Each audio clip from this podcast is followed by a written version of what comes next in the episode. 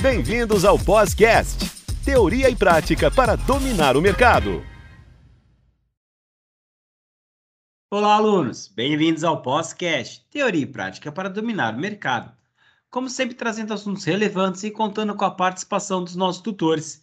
Meu nome é Ricardo, estaremos novamente com o tutor Vitor Hugo de Oliveira com o tema Educação Especial. Seja bem-vindo, tutor Vitor. Obrigado, Ricardo. Espero que todo mundo esteja bem. Vamos lá. No episódio anterior, falamos um pouco sobre a história da educação especial e o início das instituições no Brasil, e sobre a atuação do profissional no atendimento educacional especializado. Neste episódio, falaremos sobre alguns momentos da educação especial em termos de legislação e também sobre a nomenclatura, como se referir às pessoas com deficiência.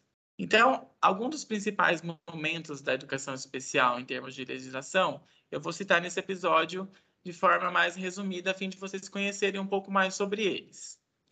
Em âmbito nacional, ao longo dos anos, nós tivemos diversas leis e decretos que foram surgindo para amparar a educação especial. Desde o ano de 1961, com a Lei 4.024, que é a Lei de Diretrizes e Bases da Educação Nacional, LDBEM, que já fundamentava o atendimento educacional às pessoas com deficiência até os dias atuais. Contudo, neste episódio de hoje, eu quero me atentar a eventos de âmbito internacional, também na área da educação, que teve um impacto direto na educação especial. Temos então, em 1990, a Declaração Mundial de Educação para Todos. No documento da Organização das Nações Unidas para a Educação, a Ciência e a Cultura, Unesco, consta as necessidades básicas de aprendizagem das pessoas portadoras de deficiência requerem atenção especial. Eu vou falar um pouquinho sobre o termo utilizado, que não se usa mais portadoras, mais à frente. É preciso tomar medidas que garantem a igualdade de acesso à educação aos portadores de todo e qualquer tipo de deficiência, como parte integrante do sistema educativo. Né? Aqui no texto ainda nós temos que o termo portador é utilizado. Nas próximas políticas que eu vou citar também, nós ainda temos esse termo, mas mais à frente explico por que não se usa mais, ok? Em 1994, temos a Declaração de Salamanca. O documento é uma resolução da Organização das Nações Unidas, ONU, e foi concebido na Conferência Mundial de Educação Especial em Salamanca, na Espanha. O texto ele trata então de princípios políticas e práticas das necessidades educativas especiais e dá então orientações para ações em níveis regionais, nacionais e internacionais sobre a estrutura de ação em educação especial. No que tange à escola, o documento então ele aborda a administração, o recrutamento de educadores e o envolvimento comunitário, entre outros pontos.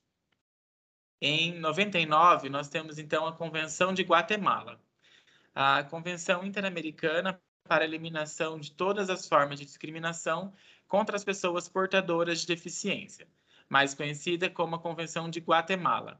Aqui, ainda nesse ano, era utilizado o termo portador, que mais à frente vou explicar novamente porque não se utiliza mais.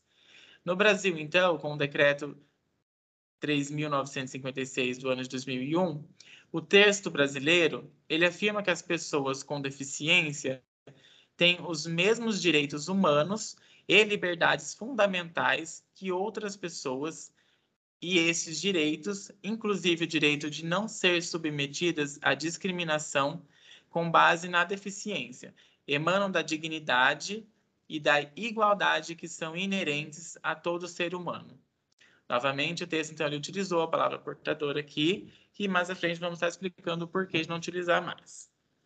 No ano de 2009, a Convenção sobre os Direitos das Pessoas com Deficiência. A convenção foi aprovada pela ONU e tem o Brasil como um dos seus signatários. Ela afirma, então, que os países são responsáveis por garantir um sistema de educação inclusiva em todas as etapas de ensino. Mais à frente, no ano de 2015, a Declaração de Incheon, em que o Brasil participou do Fórum Mundial de Educação, que foi na Coreia do Sul, e assinou a sua declaração final, se comprometendo como uma agenda conjunta por uma educação de qualidade e inclusiva. Quero agora falar para vocês um pouquinho um assunto sobre nomenclatura, sobre como se referir às pessoas com deficiência, que ainda gera muita dúvida em como ter esse, esse contato com elas. Para que seja possível, então, avançar nessa construção de uma sociedade inclusiva, é de extrema importância o cuidado com as palavras que usamos para nos referirmos aos outros. Nas últimas décadas, a terminologia destinada ao tratamento de pessoas com algum tipo de deficiência, seja ela física, intelectual, visual, auditiva ou múltipla, ela esteve em contínuo processo de reformulação, tendo em vista a evolução dos nossos entendimentos sobre o tema e também sobre a visão de mundo de cada contexto histórico. No passado, então, por exemplo, era perfeitamente aceitáveis adjetivos como inválidos, excepcionais e até mesmo defeituosos. Tanto que basta nos lembrarmos da sigla da instituição AACD, uma das organizações mais tradicionais respeitadas nesse campo, e que era a Associação de Assistência à Criança Defeituosa. No ano de 2020 já teve alteração e ela passa para a Associação de Assistência à Criança Deficiente. Como eu citei anteriormente, eu quero falar então agora um pouquinho sobre o termo portador de deficiência. Né? Em uma breve abordagem sobre a terminologia, o termo portar ele diz respeito, então, a carregar alguma coisa. Geralmente, quando você carrega algo ou tem a oportunidade de deixá-lo, é, e o mesmo não acontece com portadores de deficiência. Não é uma coisa que eles podem pegar e simplesmente deixar. Não basta uma escolha para que eles deixem de ter deficiência, né? Então, não, não é correto mais é, dizer portador de deficiência, né? A pessoa possui a deficiência. Outra coisa, um aspecto importante para ser citado é referir a pessoa como pessoa normal. O termo utilizado antigamente era para se referir a criança ou adolescente ou adulto que não tinha nenhum tipo de deficiência. A normalidade, então, passou a ser um requisito de tratamento e a desinformação quanto ao termo correto fazia com que as pessoas com deficiência fossem, então, consideradas anormais. Embora ainda exista pessoas que utilizam esse termo, é importante ficar ligado e buscar sempre aprender a forma correta de se referir às pessoas sem deficiência, para que possamos então sempre buscar diminuir essas diferenças e preconceitos. Então, o termo correto, pessoa sem deficiência e a pessoa com deficiência, né? E não mais a pessoa normal ou anormal. Outro termo que era muito dito era o aleijado, o defeituoso, o incapaz ou inválido. Esses termos utilizados antigamente era para se referir às pessoas com deficiência física, é, ensejador de grandes preconceitos. Esses termos então foram utilizados e hoje não cabem mais no nosso vocabulário. Eles eram causador de muita desigualdade e ausência de oportunidades, né? Esses termos então eles foram substituídos por o portadores de deficiência, e também não é mais utilizado, e sim pessoa com deficiência. O defeituoso, atualmente pouquíssimo utilizado, eles se referiam às pessoas com deficiência física, a fim então de inferiorizar ou menosprezar, é ensejador também de grande preconceito. Então, o termo correto é pessoa com deficiência. É, outro termo muito utilizado, pessoa excepcional utilizado nas décadas de 50, 60, 70, era então um termo usado para se referir às pessoas com deficiência mental. É, geralmente eles se referiam às pessoas dessa forma por apresentar inteligência abaixo da média. Então, atualmente ele deixa de ser utilizado e o termo correto, pessoa com deficiência intelectual. Né? No episódio anterior também foi dito sobre a deficiência mental e o termo correto já utilizado, deficiência intelectual. O doente mental também era uma coisa muito é, recorrente de se escutar. Ele refere-se, então, às pessoas com déficit intelectual. Ele era utilizado muito antigamente e atualmente esse termo ele é extremamente preconceituoso, né?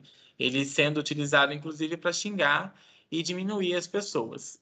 Por isso, a grande preocupação em extinguir esse termo. Então, o termo correto, pessoa com deficiência intelectual. Um exemplo também muito comum é uma fala que eu quero trazer aqui, por exemplo, de uma mãe. É quando ela diz tem um filho deficiente, mas o outro é normal. Embora ainda algumas famílias elas não entendam o peso dessa frase, a criança com deficiência, né, o indivíduo com deficiência, ele já pode crescer marginalizado devido a esse tipo de comparação, dessa comparação. Então, o termo correto para essa mãe dizer seria: tenho dois filhos, um com deficiência e o outro sem deficiência. É, outra coisa também recorrente que pode acontecer numa, numa sala de aula é escutar a seguinte frase: mesmo deficiente é um excelente aluno. Né? Então, antigamente, sempre que se tratava de uma pessoa com deficiência, era colocado à prova o seu desenvolvimento, como se a pessoa com deficiência não pudesse desenvolver seus papéis com aptidão e êxito. Então, com todo esse preconceito de antes, hoje devemos substituir a comparação por um elogio normal. Então, o termo correto, ele tem deficiência e é um excelente aluno. Né? É muito comum também a gente ver em siglas, instituições e locais, a sigla PCD, que é então utilizado pessoa com deficiência. Ela, segundo a Convenção das Nações Unidas sobre o Direito das Pessoas com Deficiência, essa é a forma correta de se denominar aqueles que possuem qualquer tipo de deficiência, na medida em que então não impõem qualquer tipo de discriminação, preconceitos ou barreiras denominativas, que transmitem então uma imagem negativa ou inferiorizada desses indivíduos na sociedade. É isso então, Ricardo. Esse foi o episódio de hoje e nos próximos daremos continuidade também na temática de educação especial e educação inclusiva. Muito obrigado. Doutor Vitor, eu que agradeço. Até o próximo podcast.